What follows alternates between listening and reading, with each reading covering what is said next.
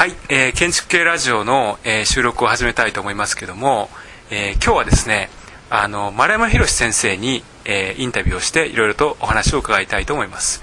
であのまず私の方から丸山先生のあのご紹介をしておきたいと思うんですけども丸山宏先生はですねあの現在あの渋原工業大学の特任教授であの国士舘大学の方にはあの設計の課題をあの、まあ、先生としてあの非常勤講師で見に来ていただいてるんですけどもあの、まあ、丸山先生はですね、まあ、ある意味その建築家きっていうのは非常にこう、まあ、あのあのインテリというかですね、まあ、本当にいろんなことにこう幅広く教養をお持ちになっていてあの、えーまあ、私もですね丸山先生からいろいろと勉強させていただいてですねあの、まあ、いろいろと丸山先生が、えー書かれている文文章であるとか、まあ、あるいはその座談会でいろいろとお話しされていることをですね実は僕かなり真剣にこれまで勉強してきたんですけども今日はあの丸山先生にですね、えーまあ、降臨楼、えーまあ、建築評価として、まあ、有名な降臨楼ですねとそれから、まああのまあ、その話の延長で、えー話の流れによってはあのピーター・アイゼンマンについてですね、まあ、お話を伺えればなと思うんですね。というのはあの丸山先生はあのまあ、アメリカでですねピーター・アイゼンマンの事務所であの、まあ、働かれていたということで、まあ、その後、まあ、日本に戻ってきて、えーまあ、ものの活動をされているんですけども、まあ、あのご存知のようにですねピーター・アイゼンマンっていうのはアメリカにおいてはホワイト派って言われているあの一つのグループの一人であってホワイト派っていうのはあのチャールズ・グアズミとかですねそれからあの、えーとマイケル・グレイブスそれからリチャード・マイヤー、えーといったですね、まあ、あの面々が集まって一つの流派を形成していたんですね。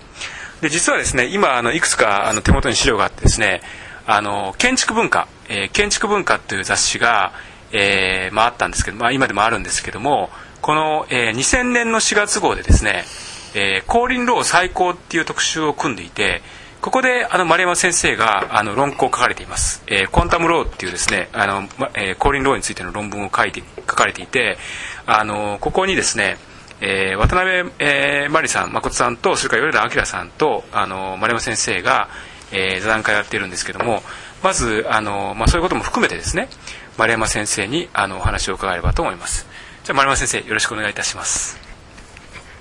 えーっと今更降臨廊下と大方の人が思っていると思いますし僕自身も今更降臨廊つまりある程度有名なその建築士かイギリス生まれの降臨廊ですね。それについて、えーっと今更語らなきゃなんないというのは大変心苦しい。え、とし実際公認ローに関しては。さらに言うと,、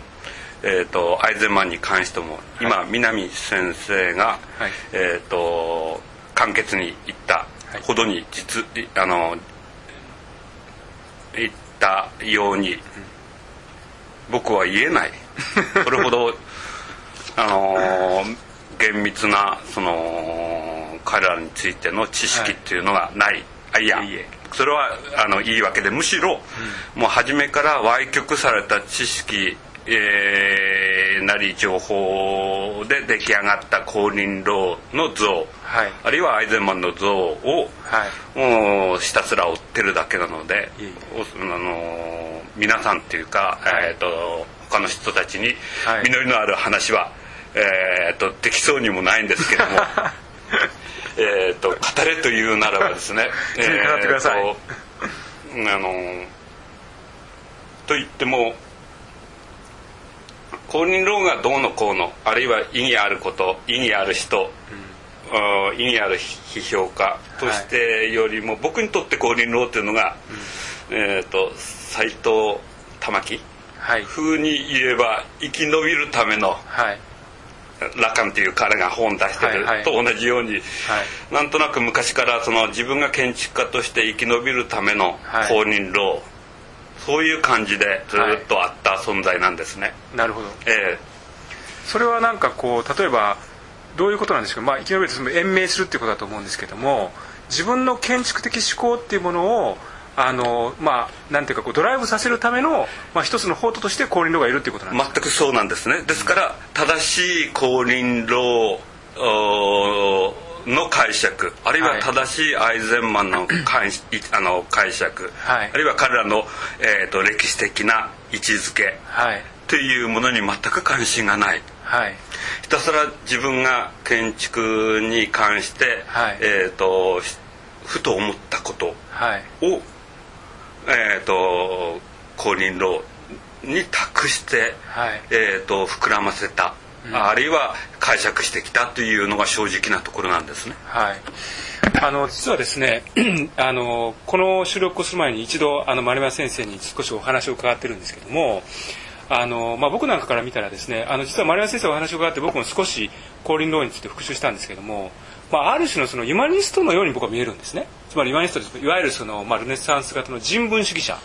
例えばあの建築的に遡ればアルベルティであるとかまあ、それこそジョルダード・ブルーノとかですねいわゆる人文主義者の系譜っていうものがこう西洋にはあるわけですよね。これはまあ僕があの、まあ、なんていうかこうそんなにこう知識のない僕から見ると日本にはそういった人文主義者の系譜っていうものは、まあ、なんかこうあまりこうなかったような気がするんですね。でその丸山先生の話を伺っているとコンリーン・ローというそのキャラクターそのものに極めて強いこうあるその魅力があるっていうか非常に何かそういうふうにも聞こえるんですけども。その辺はいかがでしょうかね。えっと、知ってる人はあのいるかどうか分かりませんけども実はコーリン・ローっていうのは歴史家批評家なのに全く自分で文章を書けない人だったんですね。えっと文章を書けないっていうのは、はい。タイプライターっていうものに対する一つの恐怖症みたいなものを持ってた人らしくて、はい。はい。これはアイズマンから、えー、と聞いた話なんですけども彼は非常に建築のスケッチをする、はい。あるいは建築のおしゃべりをするのが好きで、はい。それこそそういうことは24時間やってた。スケッチもやってたんですかこれは？へえ。で彼はスタジオのずっと教えてたし、はい。それこそ、えー、と弟子たちっていうのがあのデザイナーとしての弟子たちっていうのがいっぱいいるように彼はひたすらこのあのトレーシングペーパーの上にはい。い。ろんなスケッチを書いて、はい。学生と議論するのがあの、えーそれを仕事として生きてた人間。と言ってもいいいい人であって。なるほど。えー文章というのはそれこそ誰かが面倒見なきゃ、はい。全てを面倒見なきゃ文章なんていうのは、えー、と出てこなかった。実際コーリーノの本っていうのは、えー、とロバート・スラスキーであったり、はい。えー、とフレッド・コッターですね。フレッド・コッターとの強調になってますけども、はい。文章そのものを書いて書いあの骨子を作ったのは、はい。その彼ら2人で二人であって、はい。コーリン・ローそのものは、はい。えーとえー、と非常に、えー、と自分では何もできない人だったと聞いてます。あー。あの例えばそのあの丸山先生のお話を伺うとですね例えばその類例としてはあの言語学者のそのソシュールが思い浮かぶんですね。ソシュールっていうのはあの一般言語学講義っていう本をまあ出してるんですけどそれはあの弟子たちによってまとまれた講義録としてあるわけですねちょっと僕の方で一言だけちょっと補足しますと今丸山先生からお話がありましたけどもあのコーリン・ローはですねあの有名なその翻訳がですね、まあ、2冊出ていまして一つはあのマニュエリズムと近代建築っていう本がえーこれ小国社からまあ出ていますね。でこれはあの伊藤豊さんと松永康光さんという建築家が2人であの翻訳している本です。それからもう一冊はあのコラージュシティっていうあの都市に関する本が、えー今お話があったフレッド・コッターとの協約で出ていましてこれはあの SD ライブラリーからあの鹿島出版会からまあ出ているんですね。実はあのそれ以外の本っていうのは、まあ、あまりこうまとまった本っていうのはこうないわけですよね。はい、えっと、実際あのこれらの文章もはい、実は出版を前提にされたものではなくてむしろ自分たちの仲間ではいこういう建築の見方があるよはい。というのをこう 秘密結社のごとくにはい。この文章をコピーを回し合ってはい。みんなで喜んでたというそういう中にいた人間にですね。大げさに言うとですね。ですからえっとなんて言うんですか。えっとやっぱり特殊な批評家っていうんですか、はい。あるいは逆に言いますと、はい。近代的な意味での,、はい。その開かれたとか、はい。あるいは平等とか、はい。それから、えー、と民主主義とかっていうのにははい。非常に注意深かった人なのかもわかんないですね。先ほど人文主義者と言いましたけれども、えー、とルネサンス以来の人文主義者っていうのは、そういうこととはい裏表の世界があるじゃないですか。はい。えっ、とそれがまああのー今の我々の知っている近代という時代との違いだと思うんですけども、えっ、とまあなんとなく僕はえっ、とわからない気もないでもない。うん。えーと、さらに言いますとですねもともとえーと、降臨炉というこ、えー、なり、えー、あ例えば州の話でもいいんですけどもね、はい、ソシュールの言ってることっていうのはある意味でいくと、はい、まともな人間が普通に生活している我々近代人っていうのは、相手にできないようなくだらないこと、まあ確かにそうですよね。言ってます。です。はい、ある種の狂気に満ちてるっていうか、えーまあ、延々とその意味のないことっていうか、無駄なことを言ってるわけですよね。そうですよね。それに近いようなことが、を基本にして、はい、えーと、ある種の時代のあるいはあの本質っていうのを、はい、こうかぶせていくような、はい、えー、ことをやっているから、当然あの僕はコリン・ローの、えーと、実は透明性、今日の透明性実の透明性という論文なり、えーとあのまあ、その他のあらゆる論文というのに、むしろそういう怪しげな匂いを最初から感じてたんですね。なるほど、えーまあ、それはじゃあある種のなんていうかこう会議主義っていうか物事を徹底的にこう疑う果ての中に出てくるある何かこう物事を暴くっていうか、まあ、そういう側面があるんでしょうか、ね、そう彼はもうあのいわゆる正当な近代主義なり、近代建築にはものすごい懐疑的であったわけですよね。えあのー、あの一見するとコルビジェを賛美しているようですけども、はい、えーと、ストレートにコルビジェが、はい、えーと、ある時代を開いた。あるいは、はい、えーと近代というものの,、あのあのスーパースターだっていうことを、はい、そういう見方とは一線を引くような批評をコルビジェに対してやってるわけですよね。はい、その辺のところも当然そういう資質からくるものだと僕は思ってました。はい。でですね、今あの丸山先生からお話があったその透明性ですね。あのこの透明性に関する論文があの先ほどまあご紹介したですね「マニュアリスムと近代建築」っていう本の中にあの収められているんですけどもここでですね、まああのまあ、これ聞いてる皆さんにですね少しあの解説するっていう意味でですねあのワンパラグラフだけですね少し読んでおこうと思うんですね。でこのあの透明性に関する論文っていうのは虚の透明性と実の透明性っていう2つの透明性があるっていうふうなあの、まあ、論を組み立てていましてでその実の透明性の事例として、えワルター・グロピウスによる、えバウハウス校舎ですね。バウハウスのデスアウの校舎。それから虚の透明性の事例としてルー・コルビジェによるあのビラ・ガルシュ、えー、ガルシュの家を取り上げているんですけどもこのガルシュの家に関しての、えーまあ、言及が少しありますのでそこを少しだけ読んでおきます、えー、さてこの家を通してみるとケペッシュが透明感の特徴として認めた空間の一条の矛盾が存在するのだと。事実と暗示の間の絶えざる弁証法が存在するというわけだ、えー、実際に奥行きのある空間は見かけ上の奥行きの浅さとは、えー、常に矛盾する。そしてその結果起こる緊張によって何度も繰り返し読みを深めることが強いられる。立体としての建物を垂直に分割する5層の空間と水平に分割する4層の空間とはそれぞれ時に応じて目を引くのであると。そしてこの空間をこのように格子状に分割することにより解釈には絶えず揺れが生じるのであると。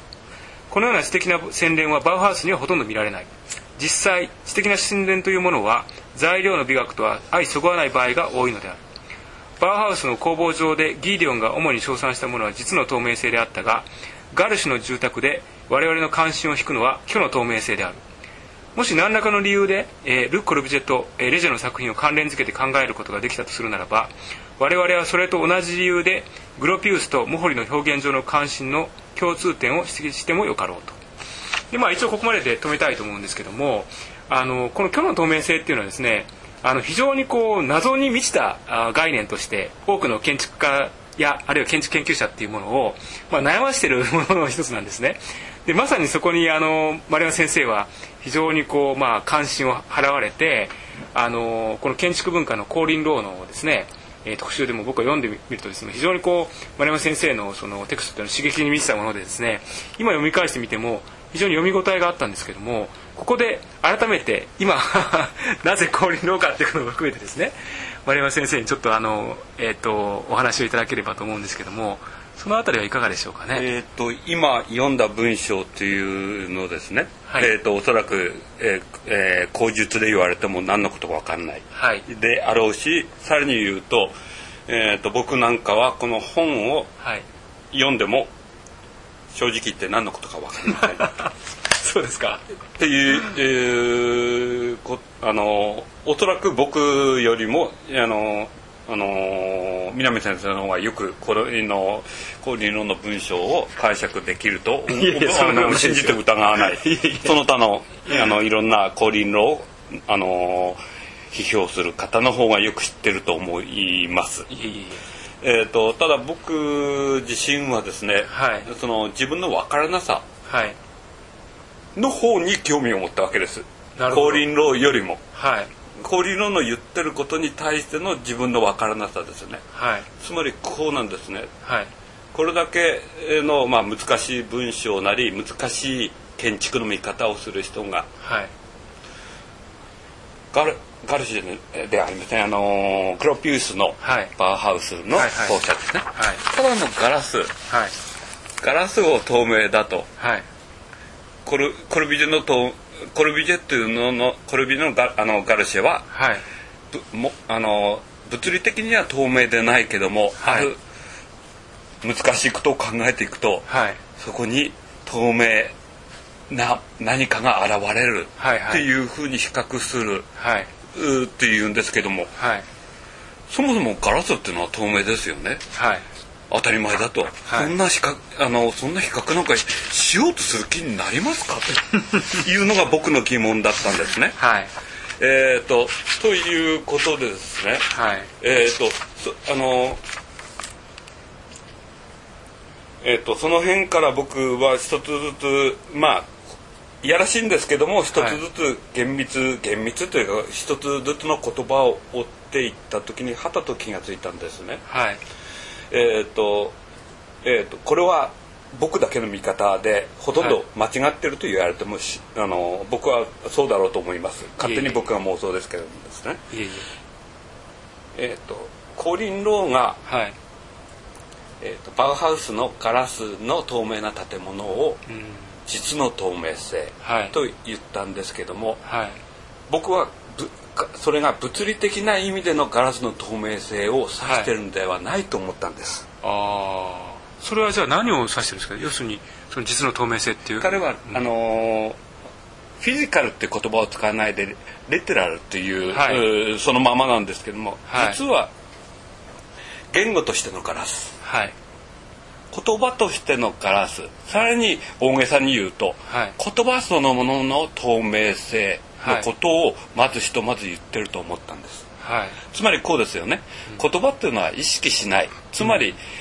コミュニケーションのし道具として使ってる限りによっては透明です。なるほど。なるほど。今かなりこう面白い話を あの丸山先生されてると思うんですけど、つまりそのノイズがかかってないってことですね。そういうことあるそのコミュニケーションにおいてのノイズがないっていう。ええうんいやそれはちょっと僕は新しいその指摘っていうか今初めてその言われてなるほどなと思ったんですけど。あのー幾分大げさに、えー言ってるんですけども、まあ、先ほど言ったように生き延びるための降臨論であって、はい。えというのでもって今の時代今の問題にはい。引っかかんないように問題設定僕はできないあれでしていえいえ。今見たく言うと少しは、あの降臨論を再考することも意義あることだと思ってまあ、はい。こんなふうに言ってるんですけどもですね、はい。えっ、とそういう意味で、はい。えー、と彼は別に、えー、とバウハウスを攻撃したくて言ったんじゃなくて、はい。えー、と言葉言語というもののはい。一つの透明と思われているもの、はい。それに反してもう一つの見方つまり言語っていうのが、はい。えー、とその中なり言語そのものというものを考えると非常にはい。不可思議な不透明なもの、はい。これをはい。ノイズと言ってもいいし、はい。もっと上がるあ上があアマアマルガムはいはい。なものとしても捉えてもいいし、何かのザラザラしたもの、はい。そういう中ですね、はい。そういうものとしても捉えられるわけですね。これ、はい。すなわち先ほど素子の話も出ましたけども、はいはい非常に記号、はい。あるいは言語にまつわるはい。一つの問題点、はい。アポリアというものをはい。想定して僕はこの実の透明性と虚の透明性の比較を出したと、えーと信じたんですね。いやこれはちょっとかなり僕は面白い話話を、まあ、連載されてると思うんですけど僕今お話伺って例えばですねこれあの翻訳問題っていうのがあると思うんですね。つまりその例えばミシェル・セールとか、ええ。あるいはそのグレゴリー・ベートソンがつまり翻訳と交通の問題っていうことを言ってつまり言語っていうものはあるそのなんていうか共同元素の内部にいる人にとってはあのあたかもその透明まさにそれが共同元素として透明なものとして流通するわけですよね、えところがその共同体と共同体の外部の人がその交通する際には例えば貨幣がその変換されなければならなかったりあるいは言語が翻訳されなければならなかったりっていうふうなその翻訳問題が生じると。で従ってなんていうかこうまさにさっきそのソシュールの話の延長でいうとその、まあ、シニフィアンとシニフィエっていうふうなその一つのあの境界面が分割面があるわけですけどもあのあるその言語の外部に出るっていうふうな問題をそのローはもしかしたら言わんとしていたのかなっていうふうにもちょっと思ったんですが。僕はそのその逆逆 逆全くその通りなんですけども、はい。はい。それは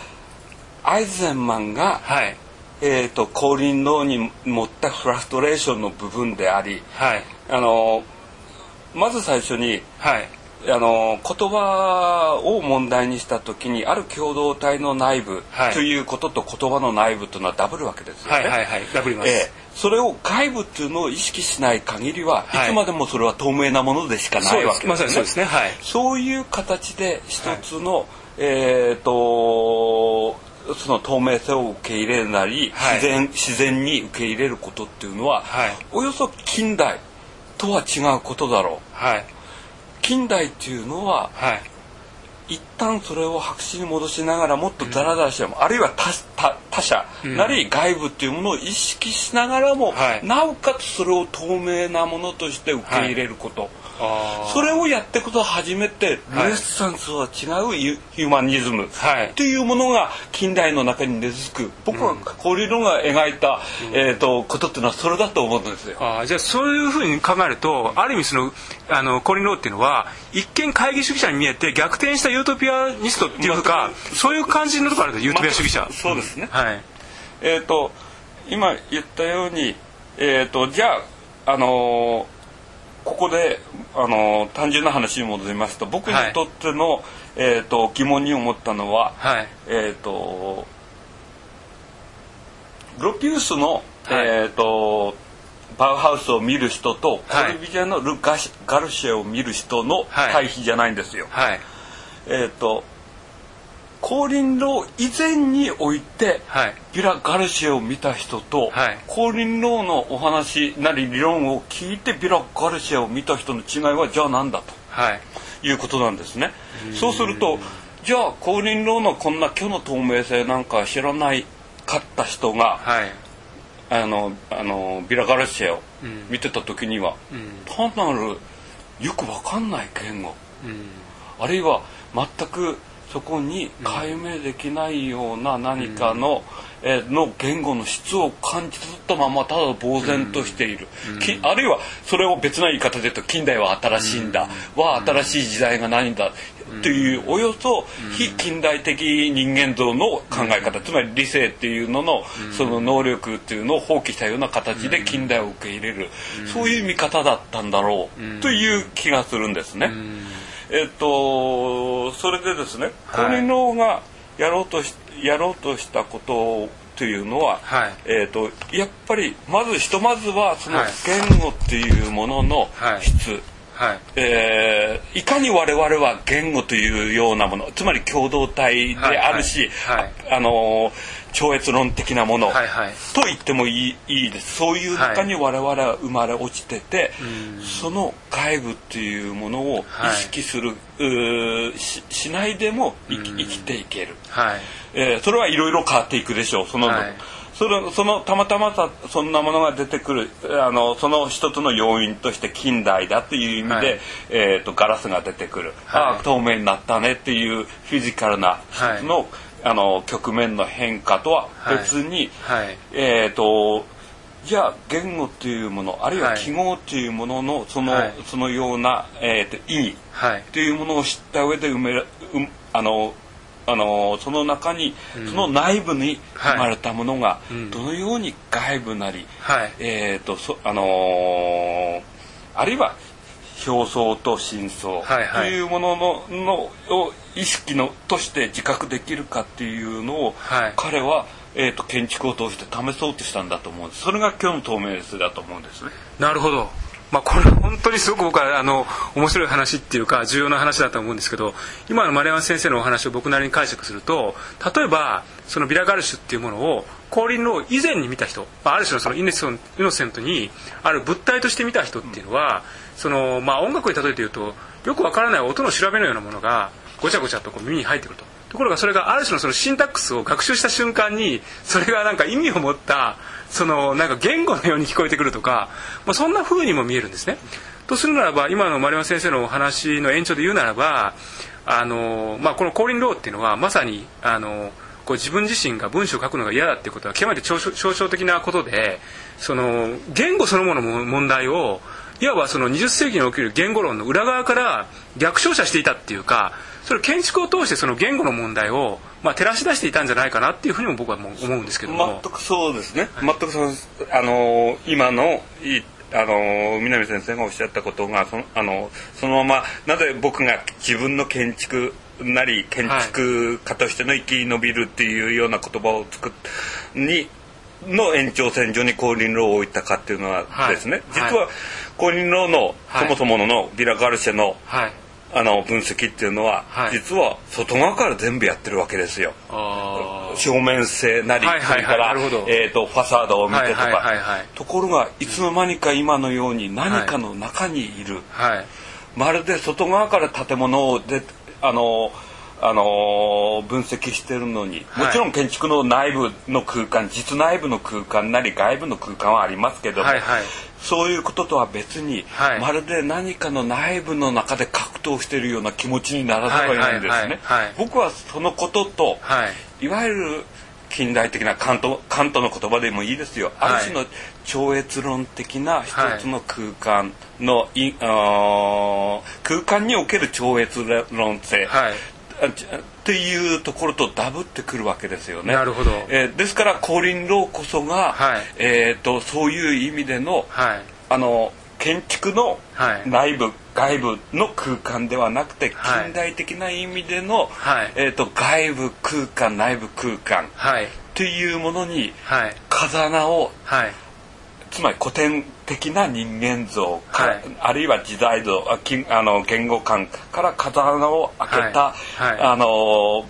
一つの批評文が、えー、と僕はこれあのあの降臨論のこの今日の透明性実の透明性だと思ってるんですよ。なるほど。でそうするとかなりこう問題は重層的に構成されていて今この降臨ローはその虚の透明性と実の透明性、まあ、この虚っていうのはあのフェノメナルの役なんですけどもあの実はその内部と外部っていうこうことに関しても言うとですねその実の内部と外部っていうものがある一方である種の関連論的なもしくはそのローに即して言うならば虚のその 内部と外部みたいなものがあのおのずとこれが何か問題構成として垂直に立ち上がってくるかのような、まあ、印象もこう非常に受けるんですよね。あの全くそそうだって、頭のいい人あるいは哲学者、はい。あるいはイマジネーションがはるかに豊かな人ははい。どうかは別として、僕自身例えば超越論性、はい。超越論とか、はい。的なものとか、はい。そんなものを言われても一体何のことか分かんないんですね。分かんない分かんないしそんなものが自分の心の中、あ内部内部とか、そういうものとかって照合する術も持ち合わせてないんです。いえいえそんな。ところがこれを読んだ瞬間に、はい。あなるほど、はい。我々がはい。一つのか葛藤しなきゃなんない内部っていうのんが、はい。ある種の建築を媒介にあ媒介にしてそういうことを考える一つの、あのうんことがはい。初めて可能になったっていうんですから、はい。あのはい。そういうのが正直なとこなんですよ。さらに言いますと、はい。別な意味でいくとあの先ほど言ったようにグロピウスのでであるし、えー、とギデオンのでもいいんですけども、はい。単純な話で我々はグリッドの世界にいるとか、はい。えー、とユークリッドのなんとかとかそういう空間論とか、はい。いわゆる超越論的な空間論なり、はい。えーあのー理論っていうのは、はい。口ではいくらでも言えるんです、そうですね。ところが、はい。建築っていうものをその間に置いていくと,、はい。えー、と超越論の問題っていうのははい。公認論が初めて穴を開けた、さらに言うとそこに我々の理性っていうのが初めて内部に入っていく一つの穴がここのあの論文によってできたと思うんですね。そういう意味で、はい、彼はすごいユマニストだ。つまり、あのうん。えっと、ルネサンス以来のユマニストを一歩進めたい。極めて20世紀的なユマニストであることの、えー、と可能性なり、あるいはあのあの意義なりあの、はい、そのそういうものっていうのを初めて可能にしたっていう見方を僕はしてんです。なるほど。そうすると、まあ、そのルネサンス以降のそのユマニストっていうあるその非常に伝統的なその人物のモデルがあってしかしながら近代っていうものは非常にねじれてそれがまあ崩れていくわけですよね。失墜するっていうか。しかしながら近代においてもその近代特有のそのユマニストは可能かどうかっていうことを、まあ、自己体現したっていうかまあ、そういうふうにもこう言えるんでしょうかね。えっ、とそれが、えーと、自己体現なのか、はい、それからさらにはそれそれしかなかったのかあるいはそれこそが歴史としての、はい、歴史家としての,、あの見出すべき意義あの、はい、存在理由だったのかは別として。ここで急にも戻るんですけども、はい、アイゼンマンがなぜ降臨論にフラストレーションを持つかの本質的なところっていうのが分かると思うんですね。このフラストレーションをアイゼンマン持っていたわけですか？あのつまり降臨論とアイゼンマンが言ってることは別にすると、はい、とあのー、やってることは同じなんですね。あそうなんですか？やってることは同じ、つまりあのその内部なるもの、はい、それが言語の内部でもいいですよ、はいはいはい、そこに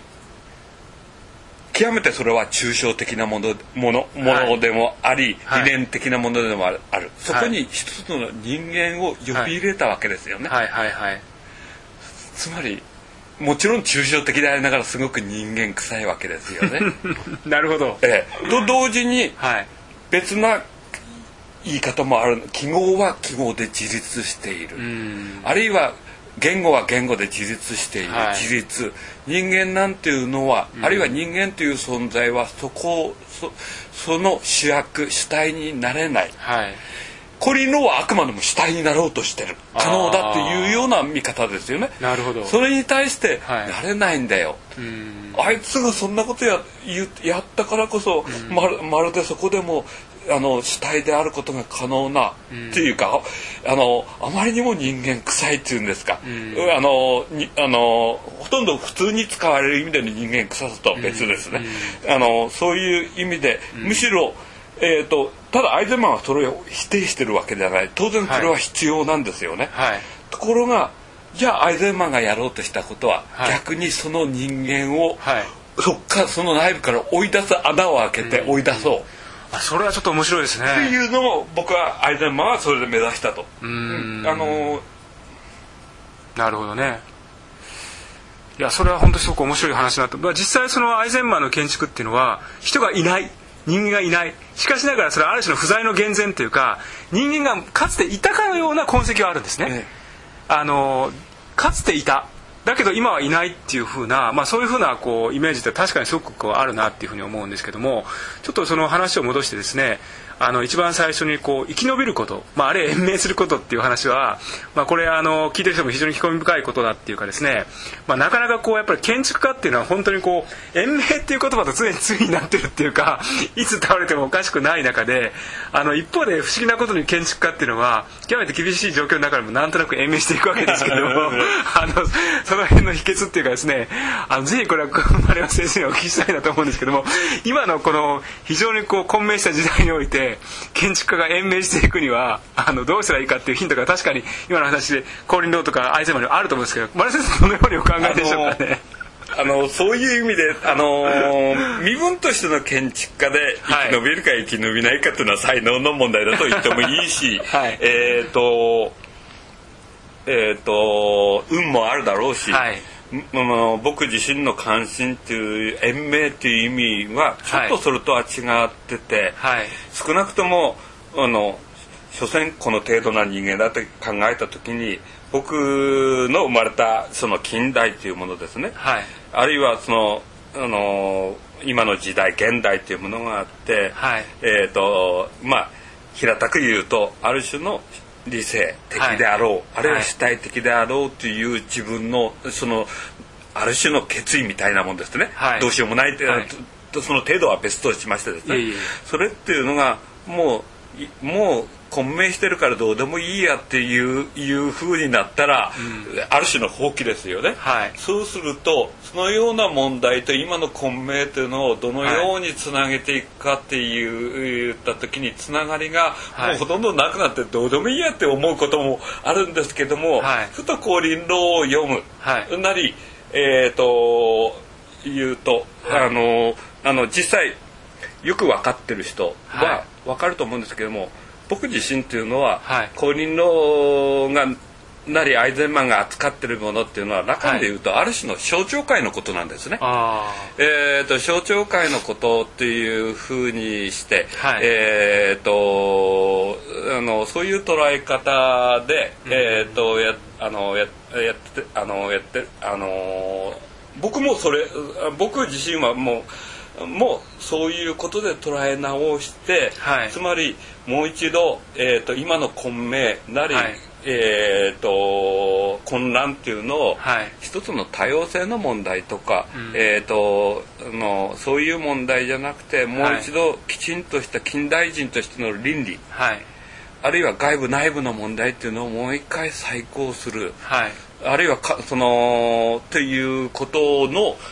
をにつなげて考えるつもりでこんなこと言ってるんですね。なるほど。えーあのー例えばやっぱりそのあのー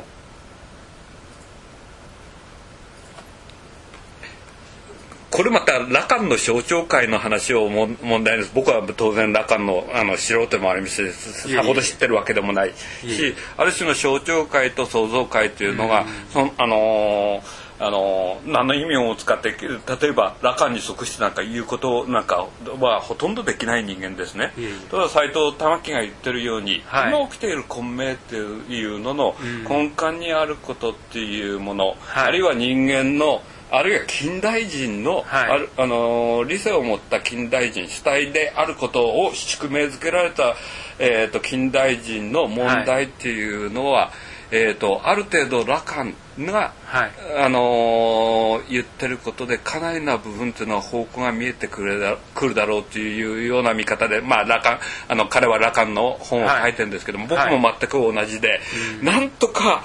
あのーその降臨路古びた降臨路はどうでもいいんですね、はい。こういうことを一つの羅漢的な一つの象徴界や創造界の問題につなげて今の混迷につなげて、はい。えー、ともう一回その建築の理論なり、はい。ことを立て直したいっていうのが、はい。えー、と今の希望なんですね。なるほど。わかりました